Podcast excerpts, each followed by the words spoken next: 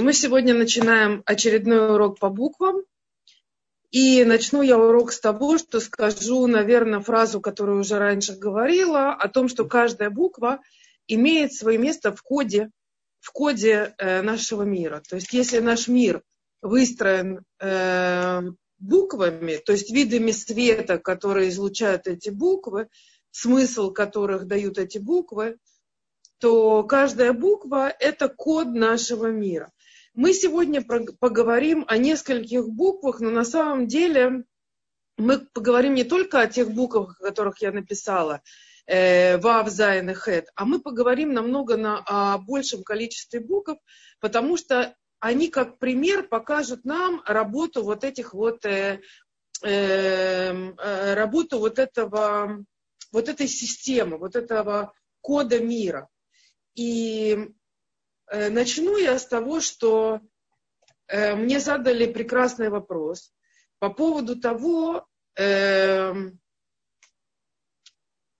есть имя четырехбуквенное Всевышнего. Оно состоит из букв Юд, Гей, Вав и Гей. Но из тех же самых букв состоят, э, состоят э, слова Ги, Вегу. Э, то есть он и она. Два слова, которые состоят в принципе из тех же букв. Я вам сейчас их напишу. И мы немножко попробуем с вами разобраться, почему они пишутся именно так.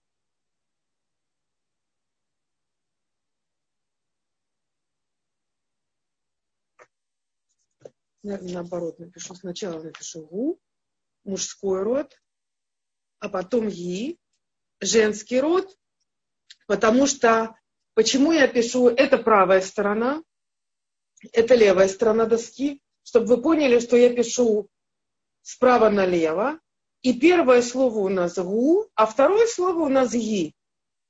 И почему так? Во-первых, потому что мужская сторона – это правая сторона дающая, женская сторона принимающая. И это понятно, потому что э, мы созданы по природе духовных миров в духовных мирах Всевышний, он находится выше. Он символизирует сторону дающую, мужскую. Мы символизируем женскую сторону. Как вы помните, на горе Синай, что была э, как бы помолвка между Всевышним и еврейским народом. Да? То есть, что э, женская сторона, это еврейский народ, должен был принять Всевышнего мужскую сторону этого мира. То есть духовность должна была быть принята материальностью, что-то в этом роде. Если мы, наш мир, мы символизируем наш мир, женскую сторону и Всевышний, э, верхние духовные миры. И так э, получается, что дающая сторона мужская, она правая, а женская сторона принимающая, она левая. И э, по этому принципу выстроен и человек. И Аллахот все идут по этой системе. Давать сдаку, например, давать э, сдака это по-русски милостыня, по-моему, э, дают правой рукой, давать, а принимать надо левой рукой. Это специальная э, система, которая работает в этом мире, и мы здесь просто проецируем эту систему духовных миров. То есть мы должны жить по той инструкции духовных миров, которую нам дал Всевышний. А почему именно та инструкция, именно такая, именно Тора? Потому что именно по ней выстроен мир. И мы должны э, вложиться в эту систему. Мы должны быть внутри этой системы как часть механизма этого мира э, допустим, даже главной частью механизма этого мира, потому что человек, он все-таки тот, кто главная часть. Мы об этом тоже будем говорить, что не что-то другое, а именно человек. Итак, Почему именно эти э, буквы? Значит, э, понятно, что э, Гей – символ этого мира. Гей символизирует этот мир. И мы с вами говорили, что Гей – это круг и э, э, точка и четверть круга, и мы ее расписываем как круг. Это символ нашего мира. Наш мир, самый нижний, материальный, это буква Гей. Хорошо. Теперь, что такое Алиф? Алиф, разумеется, это Всевышний. Это, это душа. душа, которая вложена Всевышним внутрь нас. Теперь, э, между э, наш мир и есть душа, которая в нашем теле находится. Мы находимся в этом мире материальном, допустим, тело, а здесь, допустим, это душа, которая нас наполняет. И здесь какие-то две буквы Вав и Юд. Почему именно эти буквы? Во-первых, задается вопрос. Если Юд первая буква в имени Всевышнего, то как может быть эта буква в середине именно слова «ги»? Тогда получается, что она мужская, правильно, и она дающая. Она должна быть внутри слова «гу», что означает «он». Я вам напишу, чтобы вы не путали, для тех, кто не знает э, иврита, что слово «гу» обозначает «он», а слово «ги» обозначает «она». В слове «гу» есть «вав», а в слове «ги» есть «юд». Но юд – это мужская точка, это то, с чего все начинается, с чего начинается имя Всевышнего, потому что оно пишется вот так вот. Юд, с которого все начинается, спускается вниз в букву Гей. Мы сейчас не будем разбирать, что это такое. Потом спускается Вав, и потом уже в наш мир вот эта самая последняя буква Гей. Причем тут тогда Юд внутри слова Ги. И ответ у нас будет такой. Все начинается, конечно, с Берешит. Ну, на самом деле, начинается все, конечно, еще до Берешит, но мы с вами поговорим о Берешит, потому что это то, о чем мы можем с вами сегодня спокойно поговорить. И в этом самом Берешит, в самом начале всего, сотворил Всевышний этот мир, воду, все, что нас окружает, и в конце создал человек. И человека он создал по подобию духовных миров. Каким образом у нас состоят духовные миры, вы не представляете себе, насколько э, слова «он» и «она» относятся именно к пнемиюту Тора, то есть к внутренней части Торы и к десяти сферот. И сейчас я вам это объясню, просто я очень надеюсь, без Шем, чтобы у меня получилось объяснить просто и доступно. Итак, Адам был выстроен по структуре духовных миров. Структура духовных миров, она состоит из десяти сферот. Я вам их здесь нарисовала. Верхние три я отделила черточкой это верхние три сферы, которые отвечают за мыслительный процесс. Или, если мы говорим о духовных мирах, то здесь имеется в виду надматериальная сторона. Нижняя семь сферот имеется в виду материальная сторона этого мира. То есть, если мы возьмем наш мир, то в нашем мире мы можем видеть надматериальное, правильно, и материальное. И в основном мы живем вот в этой части мира, в материальной. Правильно? То есть иногда у нас получается проскочить в надматериальное и не зависеть от законов природы.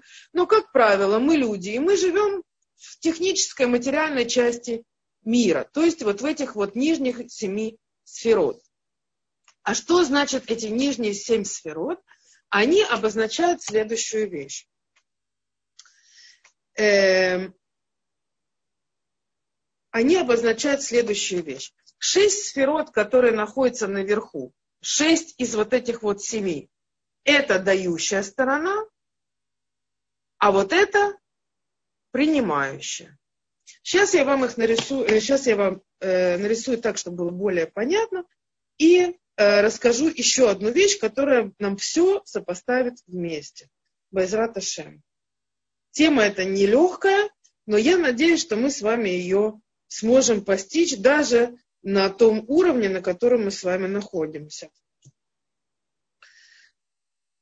Значит, представьте себе для начала, что был выстроен Адам.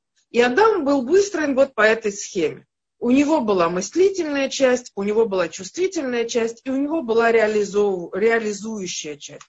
Как у человека есть голова, душа, тело, э, я имею в виду сердце, чувствительная часть, э, яцера, это то, что человек может производить руками, и ноги, которыми он ходит по миру и делает всякие дела, надеюсь, всегда добрые. И вот э, мы, каждый человек у нас состоит из десяти сферот. И точно так же по десяти сферот был создан Адам Решон, то есть первый человек. И первый человек, как мы знаем, он был создан из двух частей. Правая и левая. правая мужская и левая женская. Правая сторона называлась Адам, а левая сторона называлась Хава.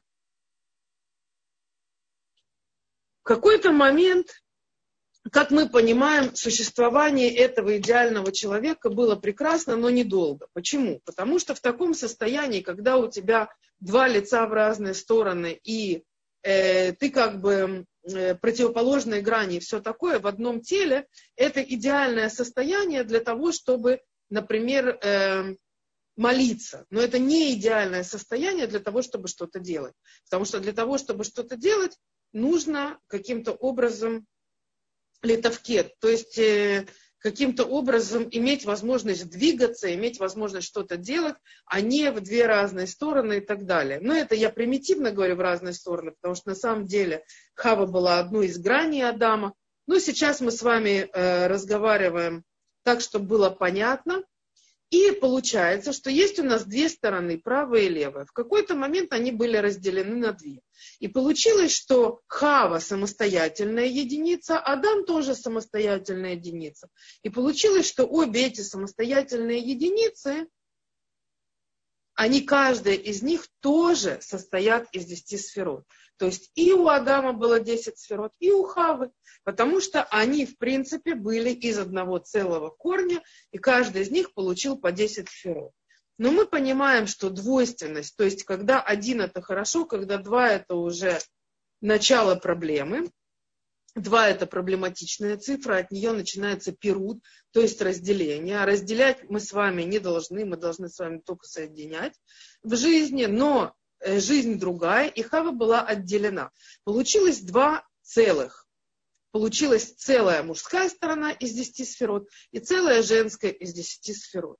Теперь, в какой-то момент, когда Хава отведала плода добра и зла, мы не будем сейчас вдаваться в подробности, что это такое, но скажем только, что в этом был замешан Нахаш, потому что про него на этом уроке мы тоже будем говорить и дала от этого плода отведать Адаму, у них э, э, начало, начался такой шибуш. Шибуш на иврите это означает э, э, нецельность. У них э, создалось состояние такое неуравновешенное, они вышли из своего нормального состояния и потеряли часть понимания, которое у них было раньше. Не просто так это дерево, от которого ела Хава и Адам, оно называлось Эцадат Товвера. Дат – это понимание, это идеальное понимание, идеальное видение духовным взглядом э, хорошего и плохого, что действительно хорошо, а что действительно нехорошо. Так вот это вот хорошее и нехорошее в них перемешалось, они потеряли часть своего нормального состояния, понимания, мировоззрения, отношения ко Всевышнему. Все это было утеряно, и мы должны все это нарабатывать заново. Теперь, а что именно было утеряно? Утеряно это очень такие слова э, образные. На самом деле все намного-намного сложнее а с другой стороны намного легче для понимания нашего, потому что что было утеряно? У Адама, у мужской стороны, были утеряны, уте, бы, не были утеряны три верхние спиры, но было утеряно их наполнение, то есть понимание вот этими три, тремя сферот. Что это значит? Если мы говорим, что вот эти верхние три сферы отвечают за умственную часть, да, это получается идея, понимание куда идти, а это картина, как прийти к нашей цели. То есть все вот это было потеряно. Это значит, что когда работало все это вместе и соединялась правая и левая сторона, мы могли одновременно видеть и э, точечно, и общую картину. Сегодня мы можем видеть, если вы обратите внимание, или только точки, если в приближении посмотрим, или общую картину. Раньше мы могли видеть и то, и другое одновременно. Сегодня это утеряно и восстановится только в конце времен. Теперь, это, и человек в течение своей жизни должен вот это нарабатывать. Да, получается, что у Адама остались только вот эти вот шесть сферот, а седьмая – это она и есть Хава, Потому что от ее десяти сферот осталось только вот это. Представьте себе, что от десяти сферот Хавы осталась только одна вот эта маленькая точка. Это на самом деле точка. И я вам сейчас объясню, что это за точка. Точка тоже непростая, совершенно-совершенно непростая. Точка это говорит о том, что она находится в самом низу. Что такое самый низ? Самый низ, он называется Мальхут.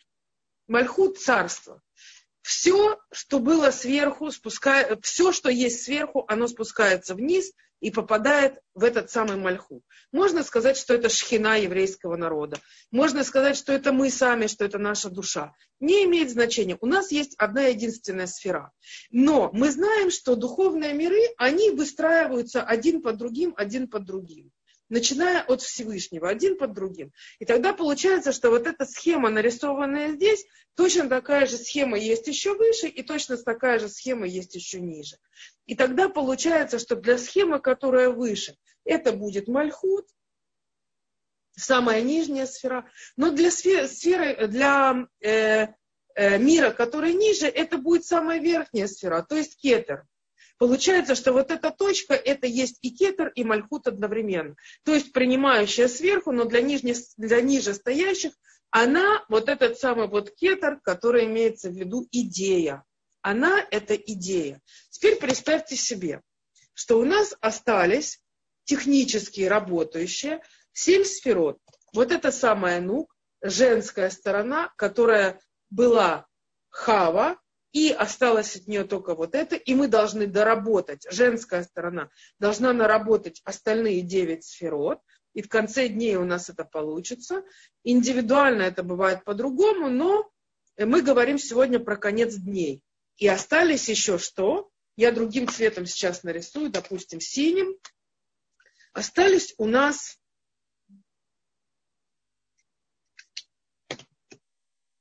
шесть сферот, Кого? Адама. И так получается, что у нас есть Адам, шесть сферот, и Хава одна сфера. Правильно? У нас еще есть вот эти вот три, но они только в потенциале. Когда э, Адам, Адам это человек, это мужчина, это мужская сторона мира, правильно? Это мужская сторона всего, э, допустим, еврейского мужского населения за всю нашу историю. Все души еврейского населения за всю нашу историю это и есть душа Адама. Все женское население, души их в течение всей нашей истории, это женская сторона. То есть Хава. Мы сегодня э, какие-то свои маленькие, маленькую свою лепту вкладываем в построение обратно души хавы, то есть в обратное выстраивание вот этих вот сферот хавы женской стороны, а мужчины мужской стороны Адама. И каждая наша заповедь, которую мы делаем, и каждый раз, когда мы настраиваем мужчин на то, чтобы они делали какие-то заповеди, каждый раз это дает нам э, какой-то дополнительный кусочек души в, э, в душу глобальную Адама и Хавы. И теперь посмотрите, что самое интересное. Я надеюсь, сейчас это станет понятно. Вот это вот называется Адам. И вы видите, что здесь всего шесть сферот. Правильно? Мы об этом только что говорили. А что такое шесть? Шесть – это вав. Ее числовое значение шесть. И получается, что в слове гу он, мужчина, именно цифра 6, то есть буква ВАВ, она стоит посередине. Почему? Потому что вот это то самое, это тот самый завод, вот эти шесть сферот, это тот самый завод как по работе, э, э, по нашей работе. Вот это наша выработка в течение жизни, когда мы делаем вот эту работу Адама, это именно вот эта самая сторона. Реализация ее вот здесь, в женщине. Она приходит сюда. Все, что нарабатывает мужчина, получает женщина, женская сторона мира. Она – это одна всего лишь точка. Но ведь в точке есть все. из чего состоит точка? В ней заложено, заложен целый мир. Наш мир состоял из точки и раскрылся, правильно? И, допустим, любое семя, оно как точка, но в нем заложено целое дерево или любое, что происходит из этого семени. И получается, что в каждой точке заложены свои 10 сферот в потенциале. И не только в потенциале, но и в женщине в самой, хоть она и одна точка, но в ней заложены свои 10 сферот. И вот эти 10 сферот – это буква Юд.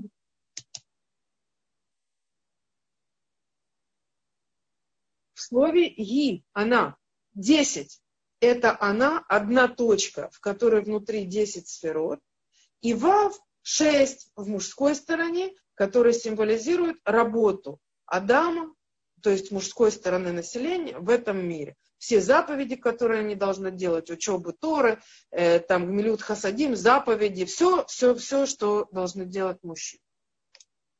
А женщина цельная, у нее хоть и одна сфера, и она должна достроиться до десяти, но какая-то цельность в понимании у нее есть. Не просто так, она не только мальхут, который принимает, она еще и кетер. Она идейный двигатель.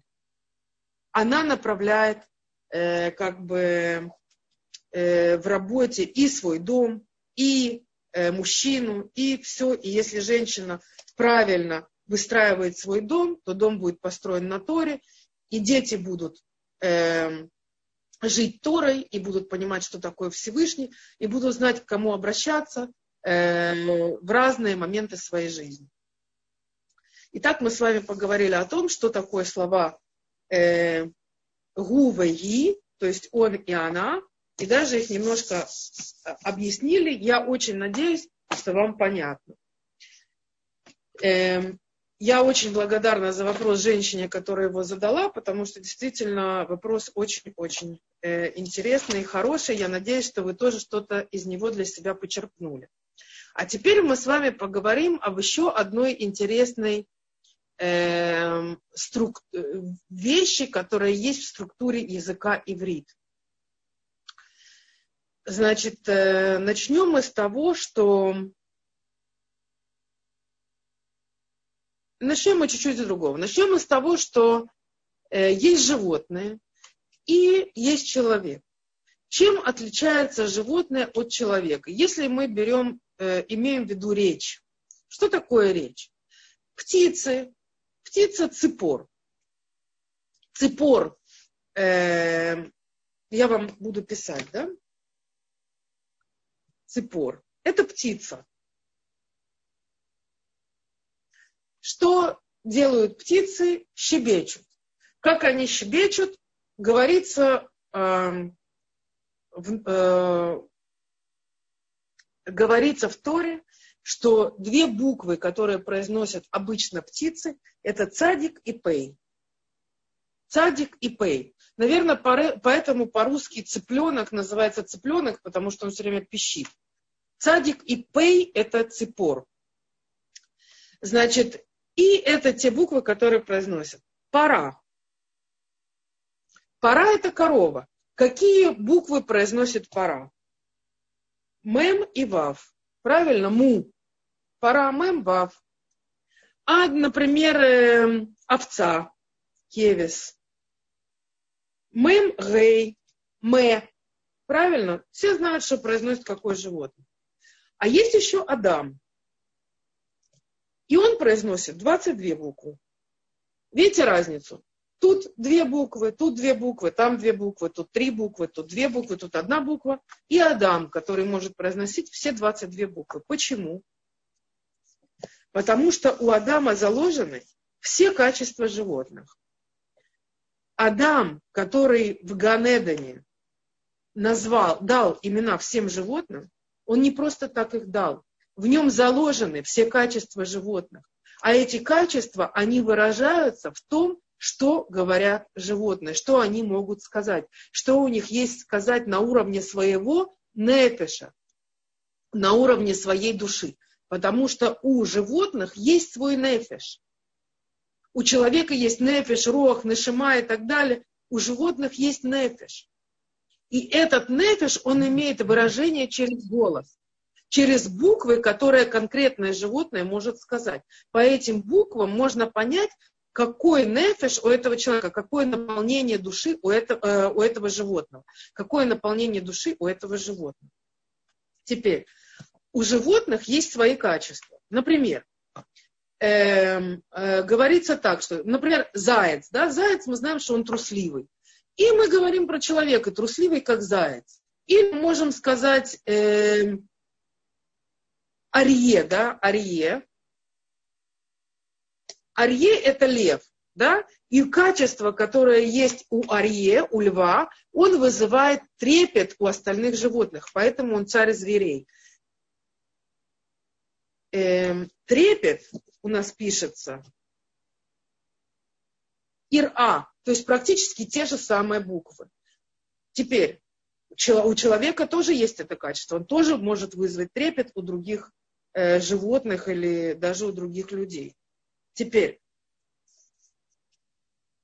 я не буду писать, я просто вам скажу, что Аскинамер, это значит э, наглый, как э, тигр. Я когда-то рассказывала про тигров, я сейчас не буду повторяться, что это такое. Калькинешер, легкий, как орел. Э, Радский цви, бежит, как олень. То есть все эти качества, они присущи человеку. То есть это доказательство того, что практически все качества, которые есть у животных, абсолютно любые, они есть и у человека. В любой форме. Любые качества. Потому что все 22 буквы и даже 27, включая конечные буквы, они все э, те именно, которыми Всевышний строил этот мир и которыми обладает Адам для того, чтобы говорить. В принципе, человек, он как раз и есть тот, кто строит миры и, или э, может разрушать, когда это нужно. Э, теперь мы поговорим о таком интересном свойстве иврита, и, э, которое звучит так. Если мы возьмем корень иврита как трехбуквенный, что сегодня это не совсем правильно, сегодня, сегодня корни трехбуквенные, а вообще в идеале они двухбуквенные. Но мы с вами возьмем корень трехбуквен и разберем его. Разберем на одном примере просто для того, чтобы вы поняли э, структуру, как это вообще в иврите бывает. Значит, я напишу несколько слов, в которых есть две одинаковые буквы в конце корня. И меняется только первая буква. И я вам объясню, в чем схожесть этих слов и в чем их разница. Как первая буква влияет на все понимание слова, несмотря на последние две буквы. Я вам сейчас это покажу.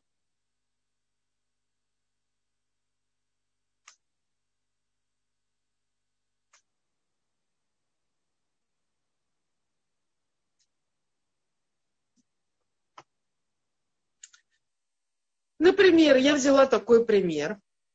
Э, и я вам напишу, что севель, первое слово севель, это страдание. Зевель, второе слово, это мусор. Третье слово гевель. Гевель это э, можно по-разному объяснить, это или ничего, просто пустота, такой воздух, который идет изо рта, и он как бы ничего собой не представляет, но с другой стороны в нем может быть заложен очень глубокий смысл.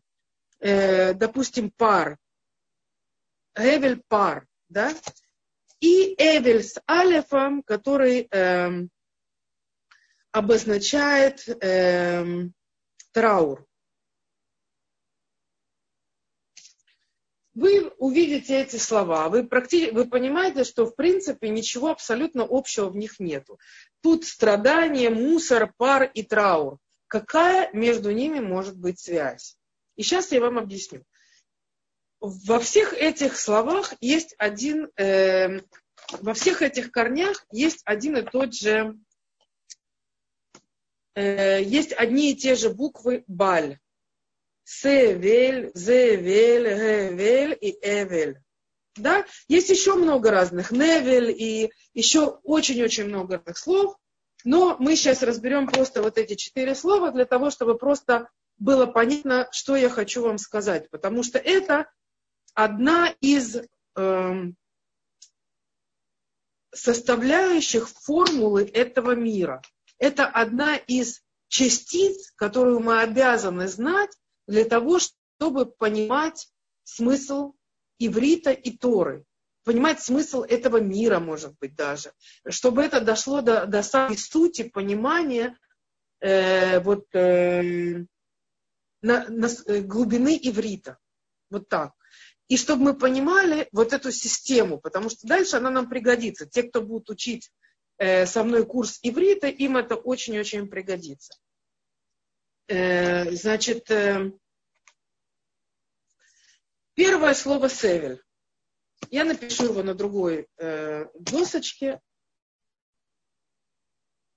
Севель.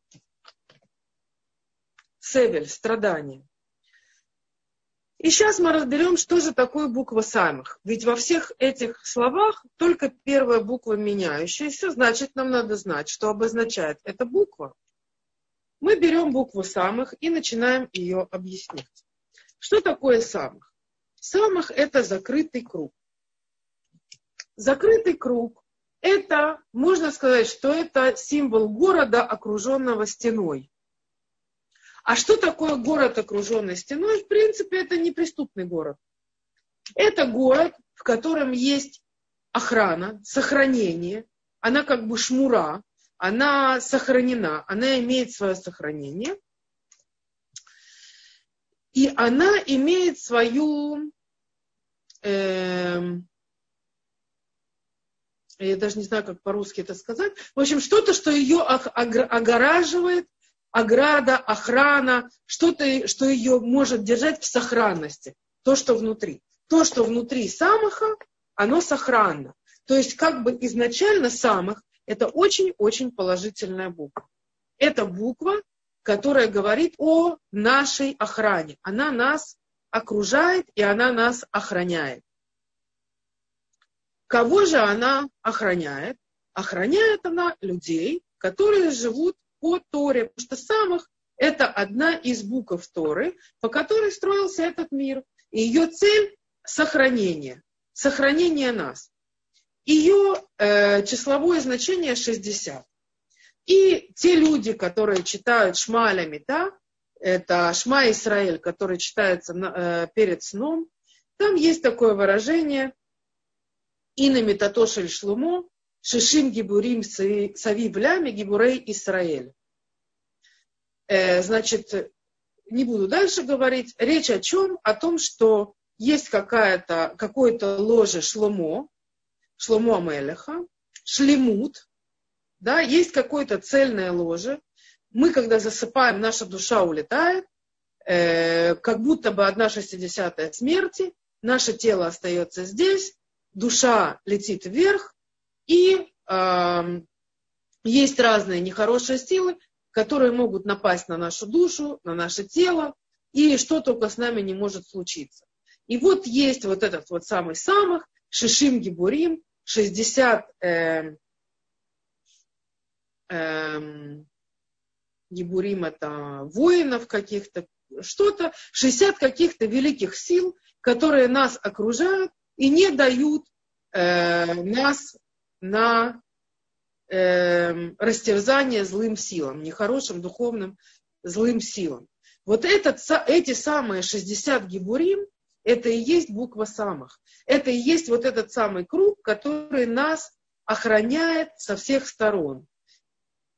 Когда мы живем по Торе. Когда мы не живем по Торе, что тогда происходит? Если мы не живем по Торе, то, разумеется, эта буква уже не может нас хранить. Если эта буква нас не хранит, тогда получается, что получ... тогда получается севель, потому что вот эти вот две буквы баль, они означают отсутствие. Баль – это отсутствие. Баль – самых. Отсутствие самых. отсутствие защиты. Отсутствие вот этих вот 60 ебурим, э, воинов, окруженных мечами, которые нас защищают ночью от нехороших сил. Не только ночью. Севель – это страдание. Всегда, когда мы идем не по Торе, это вызывает страдания. И в высших мирах, и для нас самих душа наша страдает. Наша душа – это часть духовных э, сфер. Э, и, разумеется, наши страдания, они их слышат на небе, страдания происходят и там тоже. И это происходит всегда, когда мы не живем по Торе. От этого. Э, когда началось это, очень просто. Это началось как раз с того момента, когда Хава э, взяла у Нахаша вот этот самый плод, и Нахаш стал частью ее, она в ней перемешалась то и ра, хорошее и плохое, в Адаме, в Хаве, и они потеряли вот эту свою силу десяти сферот, которая была раньше, они потеряли свой шлемут. Шлемут – это цельность. Вот к этой самой цельности мы сегодня должны стремиться, делая заповеди и все, что написано в Торе, потому что любые части нашего тела даны нам именно для того, чтобы выполнять желания Всевышнего, а не, кстати, свои желания. Хотя иногда наши желания могут быть очень положительными и совпадать с желаниями Всевышнего. И тогда это абсолютно нормально. Следующее слово, которое я вам хочу сказать. Про Нахаша, если будет время, мы тоже с вами поговорим. Про змея, да? Следующее слово – это Зевель. И сейчас мы поговорим с вами, что такое буква Зайн. בל, мы уже поняли, что это отсутствие, да? בל – это отсутствие, отсутствие что-то, что называется Зайн. Что такое Зайн? Сейчас мы с вами пару минут об этом тоже поговорим. Зайн пишется вот так. Вот так вот пишется слово заз. Заз. Заз обозначает двигается. То есть получается, что сила буквы Зайн в том, что она движет войной за наше существование. Представьте себе вот такая вот сила, воинствующая сила. Э, Зайн символизирует меч, меч, с которым борется э, человек, который занимается духовными вещами Торой, он борется этим мечом со злыми силами, скажем так. То же самое и в настоящем нашем мире. Сила движения – это та сила, которая приводит в действие э, все механизмы этого мира. Когда человек хочет пропитание, он идет и достает себе э, вот это самое продвижение вперед на за существование, э, добывание пищи. Это все символ буквы Зайн. מזון слово «מזון», в котором внутри тоже есть буква «зайн», «זון», это еда. В ней тоже есть буква «зайн» как символ того, что мы должны ее э, добиваться.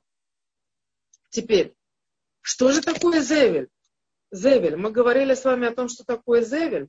Это когда мы берем все необходимое, что нас зан,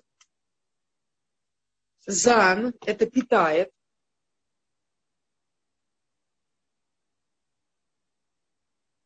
Кстати, Зан – это Захар и Никива. Это мужская сторона и женская сторона. Мужская сторона, которая питает женскую сторону. Это тоже очень символично. Как шесть сферот, которые, э, работа которых идет по реализацию седьмой сферы, то есть женской. Тут это то, точно так же видно. Зайн Захар, мужская сторона, нун накива. Зан это значит питает. Э, от этого слова дзуна, дзуна, питание. И вот, когда человек кушает еду, та часть материальная, которая необходима человеку, она впитывается в тело. Все остальное уходит в отходы. Это пример слова зевель, мусор. То есть баль, когда нету того, что необходимо для жизни выживания, это становится зевелем. Точно так же э, я могу сейчас сказать, мне вот эта мысль сейчас пришла в голову, что вот этот самый, этот самый признак энтропии, когда все разлагается в движении, все, что э, не задействовано, оно начинает разлагаться. И это точно тот же самый зевель, то есть вот этот же самый, который получается от отсутствия движения. Все, что производит движение, оно разлагает. Как борется за выживание? Разложения нет. Есть дзуна, есть Захар, Никива и их работа в этом мире. Продолжение рода, поиск пропитания, э, добывание там всего, что нужно, двигание этого мира вперед, это все символ буквы Зайн. Теперь эм,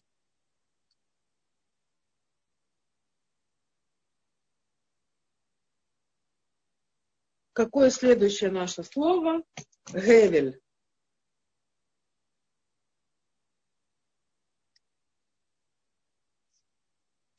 Гевель – пар. Да, мы с вами говорили, что это пар. Опять же, вот это, эти буквы Бет, Ламет, Баль – это отсутствие. Чего? Гей. Итак, что такое гей? Во-первых, гей – это символ нашего мира, это понятно. Но гей, она из всех букв самая легкая и самая нежная. Почему? Потому что для того, чтобы произносить все абсолютно остальные буквы, надо каким-то образом задействовать свой рот. Зубы, губы, язык, небо, э, гортаны, все что угодно задействуется, когда мы произносим буквы еврейского алфавита. Кроме буквы гей. Когда мы говорим гей, выходит воздух, и ничего внутри рта не задействуется. И не просто так. С помощью буквы Гей Всевышний строил наш мир. И это показатель того, с какой легкостью он его построил. Ему даже не надо было говорить. Он просто выдохнул звук Гей, и мир был создан.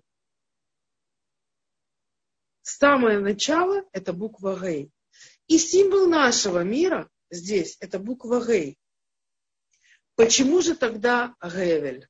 Почему же тогда Гевель? Потому что, когда человек живет духовными ценностями, когда человек в мире, в нашем мире, видит Всевышнего, Всевышний также пишется буквой Гей. Я вам напишу просто для того, чтобы вы знали, что вот это символ, Гей и такая черточка, это символизирует Всевышнего. Это символ Всевышнего. Теперь мы говорили, что Гей – это наш мир, это символ точка и круг. Но с другой стороны, это и Всевышний. Когда? Когда Всевышний наполняет наш мир. Когда мы хотим привести Всевышнего в наш мир. Здесь самое главное – наше намерение, с которыми мы живем в этом мире мы двигаем этот мир вперед для того, чтобы его разрушать или для того, чтобы его строить. Может быть абсолютно разный подход. И когда подход со Всевышним, то мы строим. Когда подход к этому без Всевышнего, мы разрушаем. Мы видим вокруг себя все, что происходит и происходило в течение нашей истории. Мы прекрасно знаем, в какие моменты нашей жизни мы строили, а в какие периоды нашей истории мы разрушаем. Все это понятно. Когда мы хотим сделать этот мир Всевышнего и привести в этот материальный мир духовность,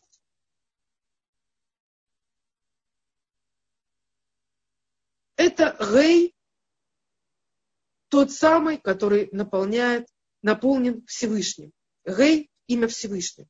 Но когда мы не принимаем Всевышнего в наш мир, когда мы не хотим его внутри себя, когда мы не хотим жить по его инструкции, это ходит. Гей шхина, которую она просто уходит. И тогда остается просто наш мир, материальные ценности нашего мира, без того, чтобы посвящать этот мир Всевышнему, это Гевель. Баль – это отсутствие, а Гей – это Всевышний. Мы отсюда убрали Всевышнего. Вот это то, что символизирует слово Гевель. И последнее слово, которое я хотела сказать, про которое я хотела рассказать, это слово Эвель. Эвель – это траур. Когда кто-то умирает, мы сидим шиву, семь дней, это Эвель, это траур. Или у нас есть дни траура, траурные дни, 9 ава, э, например. И сейчас мы поговорим, почему траур это именно Эвель. Что такое Алиф? Мы с вами говорили, что слово Адам, Адам состоит из трех букв. Алиф и Дам. Дам – символ материи. Дам – это деньги. Дам – это материальные ценности. Дам – это наше тело. Дам – это кровь. Все это обозначение слова дам, далит мем. Алев – это символ Всевышнего внутри нашего тела. Это символ души, которую он в нас вдул. Я уже рассказывала вам, что э, мы можем надуть воздушный шарик, и в этом воздушном шарике останется воздух.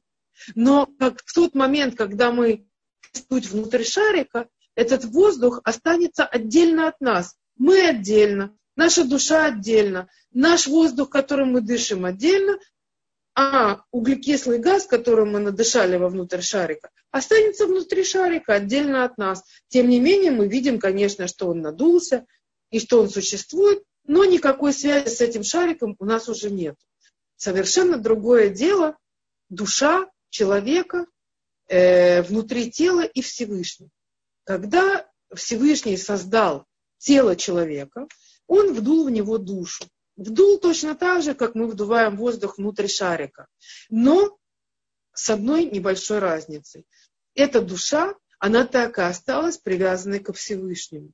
То есть Алев символизирует душу, которая михуберет для Акадош которая привязана ко Всевышнему.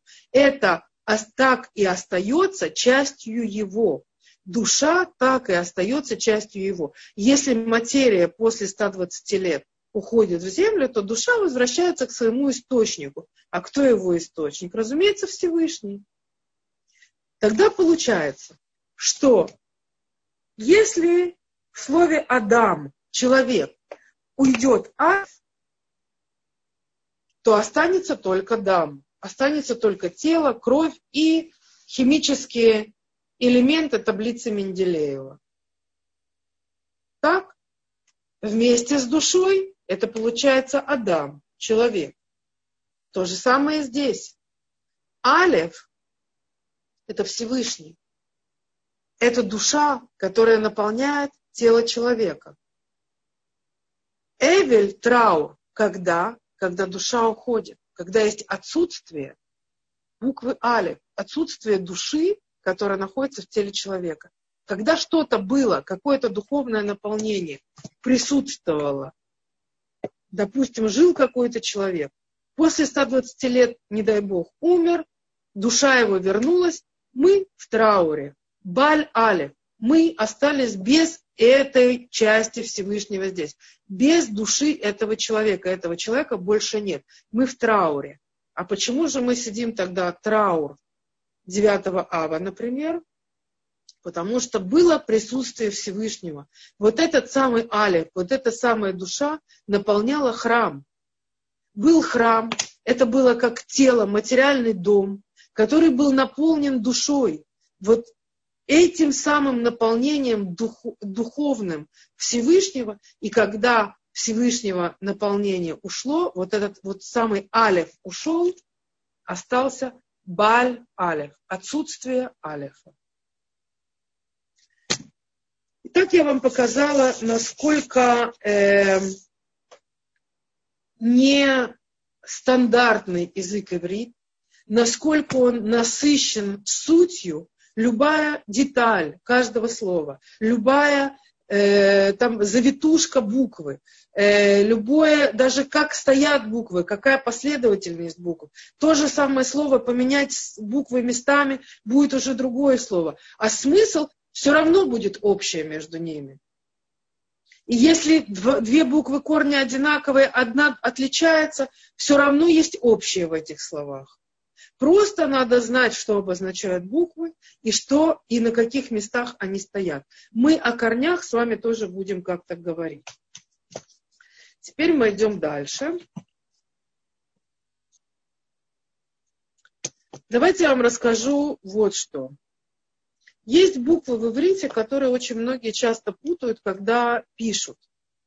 И я вам расскажу э, некоторые, как это называется на иврите, типим, некоторые такие э, важные элементы, которые, если вы будете знать, вы не будете путать, когда писать кав, когда писать кув, когда писать алев, когда писать аем и так далее. Есть разные такие э, смысловые э, вещи, которые я хотела просто бекце мазлек, так сказать, просто на кончике вилки, как говорят на иврите, просто вам показать. Итак, начнем мы с буквы, например, Кав и Куф. Они читаются обе как К. К как Катя, да? К символи, э, символизируют они совершенно разные вещи.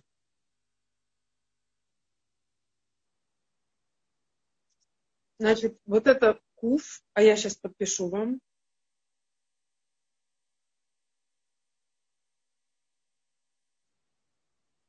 Э, это куф. Она, они пишутся почти одинаково. Э, вот так вот она сюда заходит. Это почти как кав, почти как каф, только чуть-чуть не доходит ножка до конца, а здесь еще такая палочка, не соединенная сверху, как грибочек такой. А здесь просто каф. Сейчас я вам расскажу про вот эти две буквы, как их между собой не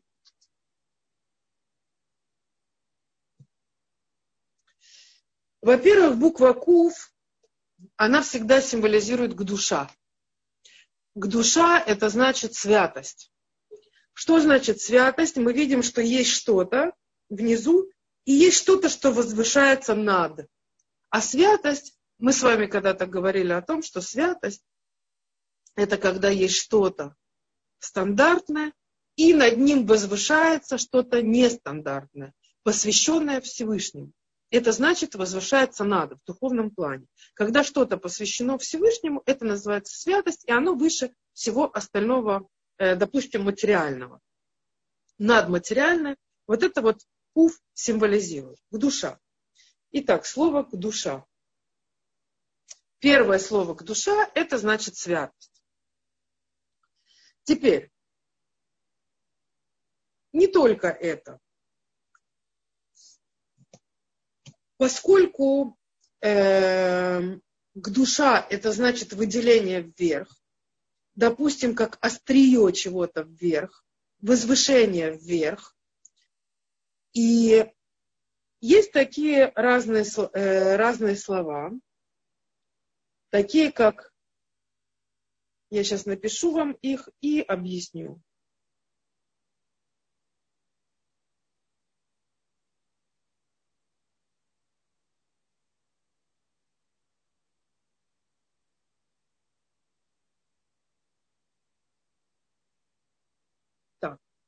Э, можно сказать, что это похоже на какую-то иголку, на какое-то острие, да, отдельное совершенно от всего.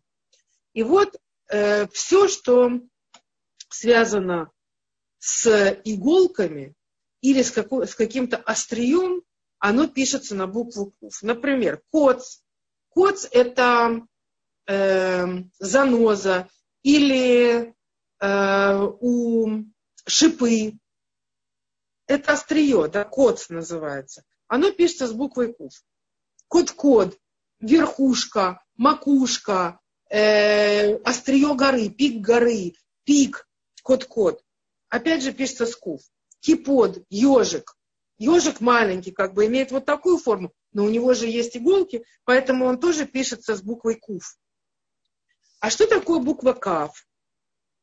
Кав, я припишу к нему еще одну букву, она пишется вот так вот, и она символизирует руку. Кав – это рука. Рука. Все, что имеет смысл кли, что такое рука? Рука – это что-то, во что можно взять.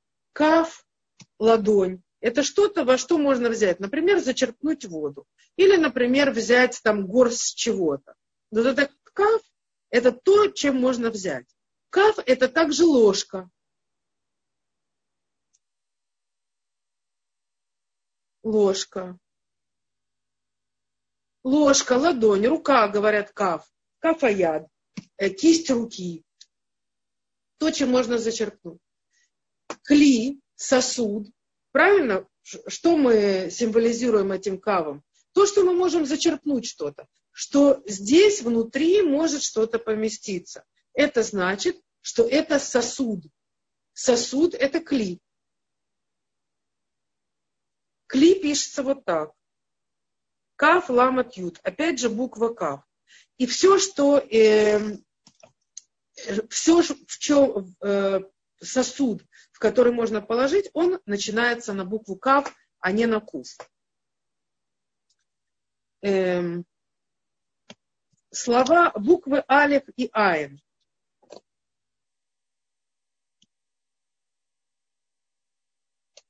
Буквы алиф и айн. Эм, э, все, что духовное, слова, которые имеют духовный корень, начинаются с алифа, которые материально начинаются с айн. Например, ошер. Это вообще два абсолютно одинаковых слова, только одно начинается на алиф, а другое начинается на айн. Ошер с алифом символизирует счастье, а Ошер с Айном символизирует богатство. То есть то же самое приятное состояние, все остальные буквы те же самые, Вав, Шин, Реш, и меняются только первые буквы, и от них абсолютно меняется смысл. Счастье Ошер с Алев или богатство Ошер с Айн. Еще одно слово, ор и ор. Опять же, я привожу два одинаковых абсолютно слова, в которых различаются только первые буквы. Вав и реш в обоих словах одинаковые. В чем разница? Ор в первом случае – это свет, во втором случае ор – это кожа. Почему это так важно? Вспомните, что у Адама Решона не было кожи. Кожа появилась уже потом. Вначале от него шел только свет. А покрытие, кожаный покров у него появился уже потом, когда свет, э, свет от его души, появилось какое-то ограничение, какая-то махица, какая-то граница, ограничение какое-то кожное, которое не давало уже этому свету пройти наружу. То есть получилась какая-то э, световая, э, какое-то световое падение, э, снижение уровня света, скажем так, которое шло от Адама наружу.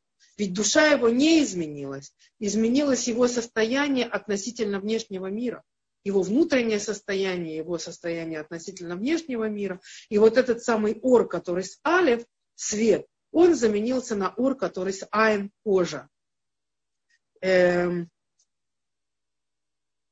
что еще вам могу сказать? Эм.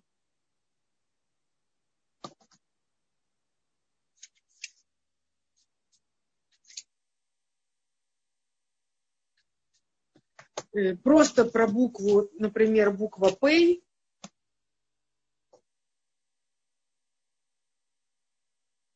П. Это буква, которая символизирует, я говорила вам на прошлом уроке, что она символизирует что-то внешнее, во-первых. Во-вторых, она символизирует род, да, мы говорили с вами, что это символ рта. Она символизирует внутреннее состояние пним, пнемиют, внутреннее. Мы говорили с вами тоже э, э, на прошлом уроке, что по ним, по ним это лицо, это внешняя часть, но символизирует оно то, что находится внутри. Так? Э, пнемиют – это внутренняя часть, пнемиют – это э, пним, внутри, это душа, а что находится внутри души, мы видим на лице. Правильно? Выражение наше эмоциональное, того, что внутри, мы видим на, на лице, и это по ним. Лицо по ним тоже начинается с буквы П. Я вам могу написать, например, по ним. Эм. И что очень важно знать, что на эту букву Э, начинаются все слова, которые относятся к открыванию чего-то. И важно чего, потому что петах, петах, петах – это отверстие. И оно символично показано здесь. Здесь есть отверстие. Тогда какие слова здесь э, звучат? Кроме слова петах.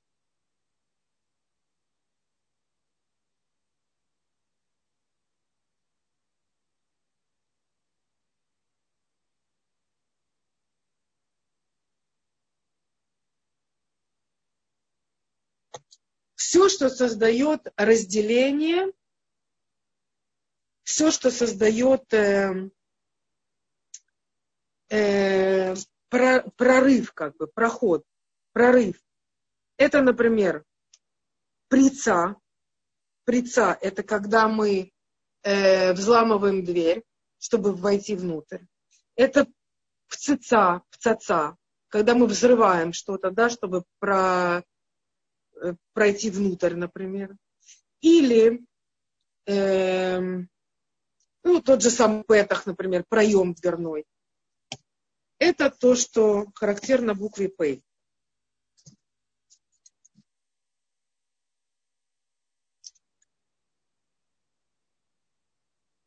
Так, я думаю, что все остальное мы пройдем уже на следующем уроке. Э, в следующий Йом я вам э, чуть-чуть показала просто какие-то моменты из иврита, просто для того, чтобы у вас было какое-то понимание, что есть, это не просто правило правописания, грамматики или там чего-то угодно. Это правило этого мира. Вот здесь вот зашифрованы в этих буквах правила этого мира. Этими буквами выстроен мир, это формула нашего мира, выстроена этими буквами, и в каждой из этих букв зашифрована гигантская информация. Не вся она нам открыта и доступна. Но то, что мы можем из нее почерпнуть, мы попробуем на наших уроках приоткрыть. Я просто хотела, чтобы вы увидели, какая есть связь между буквами внутри корня, между разными корнями, у которых есть одинаковые буквы в корне, что символизирует буква, почему э, э, для правописания, как можно понять, какую букву писать, исходя из нашего понимания. Просто исходя из нашего понимания. И я надеюсь, что чуть-чуть хотя бы мы отсюда почерпнули. Э, на следующий раз, в следующий Йом Рави мы продолжим эту тему. Всего хорошего, до свидания.